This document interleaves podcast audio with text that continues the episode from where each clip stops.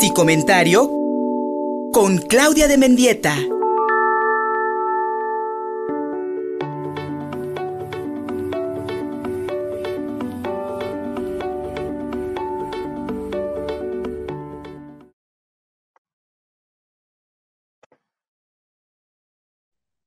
Hola Luis, buenos días. Un gusto saludarte, un gusto estar aquí como cada martes. Un saludo a todo el auditorio. Y bueno, pues hoy quiero platicar eh, sobre el tema de eh, el caso de esta chica en Zapopan, eh, Luz Raquel, que me parece que es un, un caso indignante, un caso que nos, nos tiene que llevar a la reflexión, ¿no? porque me parece que hay un, un asunto en donde esto visibiliza inequívocamente la violencia de género en la que vivimos y la manera en la que se tratan estos asuntos de manera social. Eh, porque la hazaña, justo con la que fue eh, herida, ¿no? la manera en la que fue asesinada, creo que nos, nos pone de manifiesto una violencia brutal, irracional, sin mucho sentido, y que de alguna manera, pues esto nos está eh, poniendo en evidencia eh, cómo funcionan algunos eh, individuos de la sociedad, pero que, bueno, dan cuenta de lo que sucede en nuestra sociedad.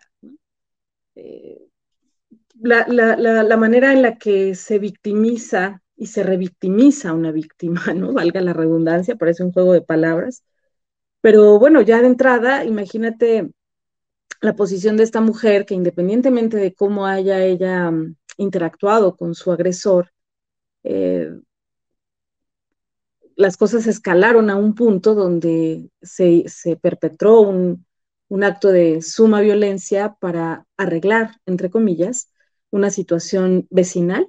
Aparentemente, bueno, hay como muchas versiones al respecto, ¿no? La, la, más cercana es que, bueno, pues se trataba de un vecino con el que tenía problemas importantes.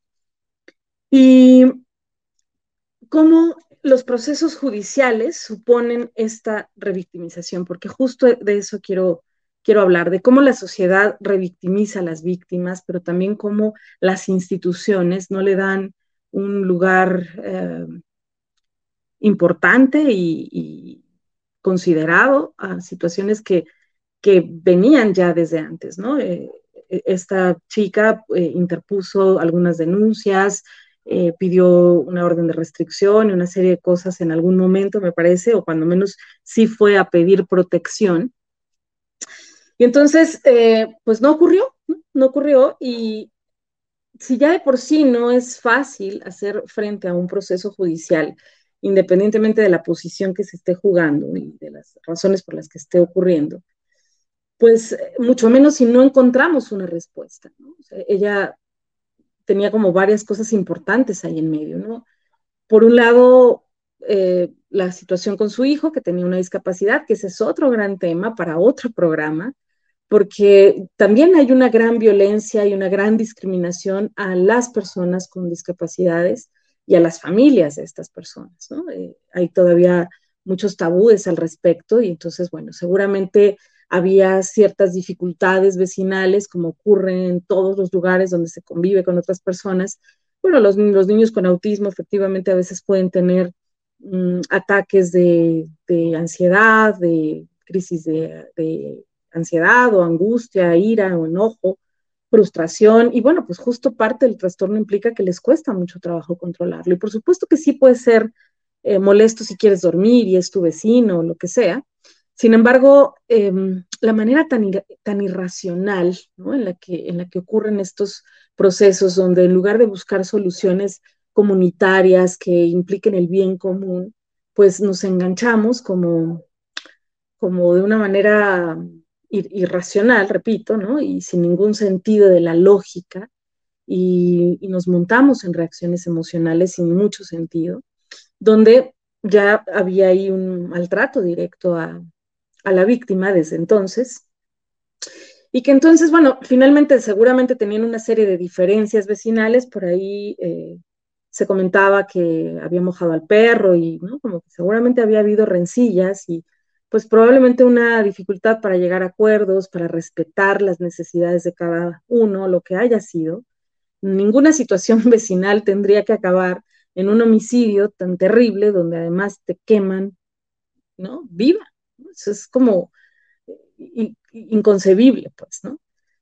Pero bueno, ¿de qué nos habla esto, no? Eh, hay muchos eh, casos ya documentados, ¿no? De cómo las propias instituciones no dan lugar a las denuncias, minimizan los hechos, eh, no hay un sistema de protección real ah, para prevenir que se den estas situaciones donde haya una víctima de algo tan lamentable como una muerte de esta manera y de cualquier otra, ¿no?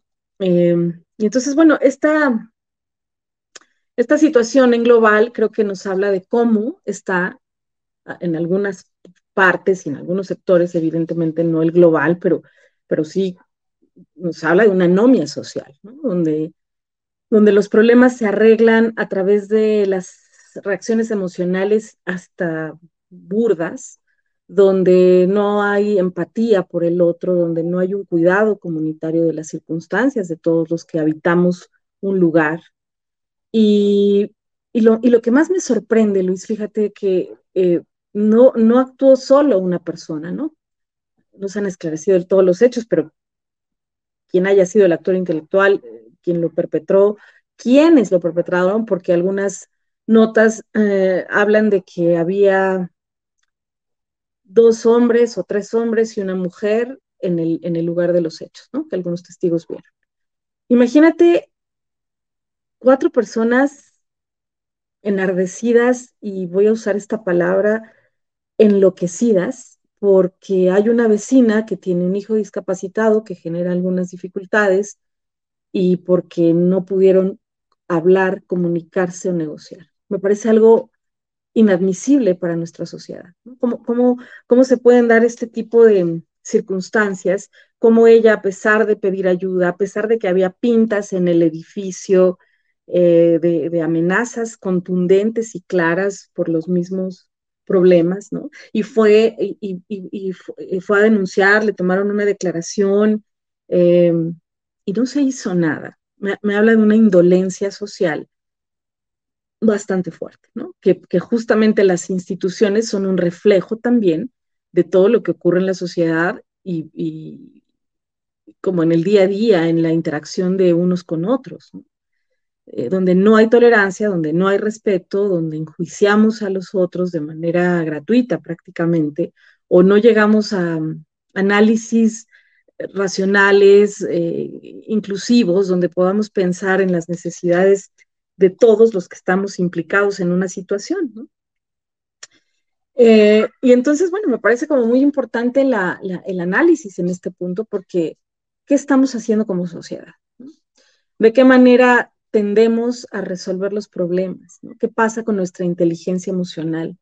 ¿Cómo es que estamos educando a, los, nuestros hijos, cómo hemos sido educados nosotros también, para poder tener un sentido común, empatía, tolerancia, aceptación, eh, comunicación asertiva, ¿no? Como son elementos esenciales de la interacción humana, de la interacción social.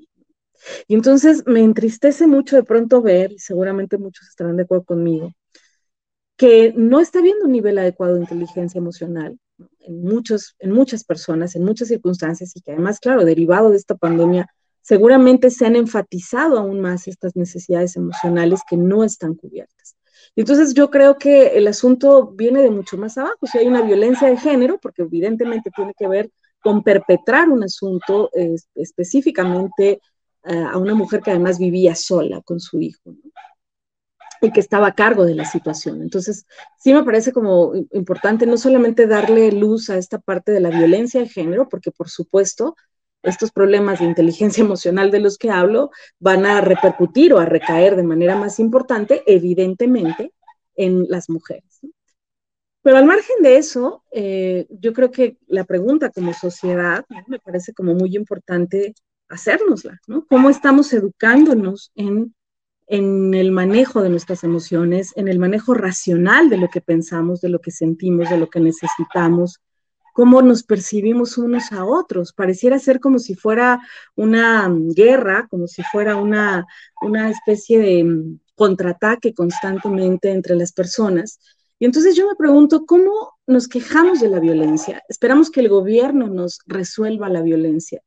Cuando somos nosotros mismos quienes estamos generando eh, intercambios o reacciones emocionales violentas, que por supuesto en, situaciones enfermizas escalan a estos niveles. A estos niveles en donde podemos observar cosas tan terribles que obviamente no es que pasen en el cotidiano todos los días con todas las personas, afortunadamente, pero que al final esto nos habla de factores eh, psicoculturales muy importantes que están ocurriendo. Y entonces creo que la educación emocional está siendo un problema, un foco rojo que estamos observando y una circunstancia necesaria de atender, ¿no? Parece que ahora las currículas académicas ya van a incluir el, pues el trabajo con niños y adolescentes en el desarrollo de sus emociones, ¿no? Como hacer conciencia emocional de la importancia de las emociones para poder gestionarlas adecuadamente, trabajar con ellas adecuadamente y, contribuir a la salud. Cuando vemos este tipo de cosas, pareciera ser como si tuvieran, eh, están ocupando un lugar muy importante en, los problemas de salud mental pública, ¿no? y, que se sabe que derivado de la pandemia esto iba a incrementarse todavía más. Eh, y bueno, evidentemente se ha incrementado, ¿no? Pero no es justificación la pandemia, ¿no? Yo creo que em, la pandemia justamente ha venido a solamente aumentar o ponerle un poco de lupa a, esta, a estas circunstancias que ya traemos detrás, ¿no? En una sociedad donde eh, la violencia es algo que está constantemente y que eh, repito, hacia las mujeres puede ser un poco más, eh, más evidenciada, ¿no? Justo porque pues, tiene que ver con la hegemonía del patriarcado y una serie de cosas de la fuerza y violencia física, pero finalmente habla de desigualdad, inequidad, falta de respeto, de empatía, ¿no? Y la reflexión justo, ¿no? Más que analizar más a fondo el caso, en realidad más bien mi reflexión es como pensar un poco en esta parte de la educación en las emociones y no revictimizar a las víctimas, no esperar a que las víctimas mueran, sino tomar en serio eh, estas partes donde, ¿qué, pasa con las instituciones que no actúan con rapidez y con eficacia? ¿no? Es como si devaluaran y minimizaran, ¿no? Ya tenemos un poco en el caso de Bani también, eh, cómo, se minimizan las cosas, cómo se desaparecen o se difuminan porque o pensamos que la víctima tiene la culpa o porque la víctima propició las cosas o porque a lo mejor eh, tenía problemas con, con, él y entonces ella era agresiva, como justificando y normalizando la violencia, pero creo que lo estamos haciendo de una u otra manera, de manera sutil o no muy a lo mejor no muy evidente desde la educación en casa y cómo educamos a nuestros hijos. Y creo que esa es la reflexión más importante que, quería hacer hoy, porque creo que tenemos mucho trabajo por hacer en el desarrollo de la inteligencia emocional, en la educación temprana, con los niños, con los adolescentes y por supuesto con los adultos que no tuvimos la oportunidad a lo mejor de aprender a hacerlo. Creo que este es un buen momento y creo que eso también contribuiría de manera importante a no generar violencia y creo que las mujeres también no tenemos que generar violencia, ¿no? Que ese es otro tema para otro programa, Luis, pero me gustaría mucho también hablar cómo las mujeres, de alguna manera, en defensa de nuestros propios derechos, también generamos violencia, no solo los hombres, pero desafortunadamente las estadísticas nos dicen lo contrario. Bueno, pues básicamente eso es como la reflexión que, con la que quiero irme hoy y bueno, pues para que me puedan localizar si así lo desean, eh, me pueden encontrar a través de mi Twitter, arroba Claudia Mendieta, a través de mi Facebook me encuentran como Claudia Mendieta, a través de mi Instagram estoy como Claudia Mendieta y a través de mi correo electrónico cdmendieta arroba gmail.com. Gracias, bonito día para todos. Síguenos en Facebook y en Twitter. Estamos contigo, Puebla.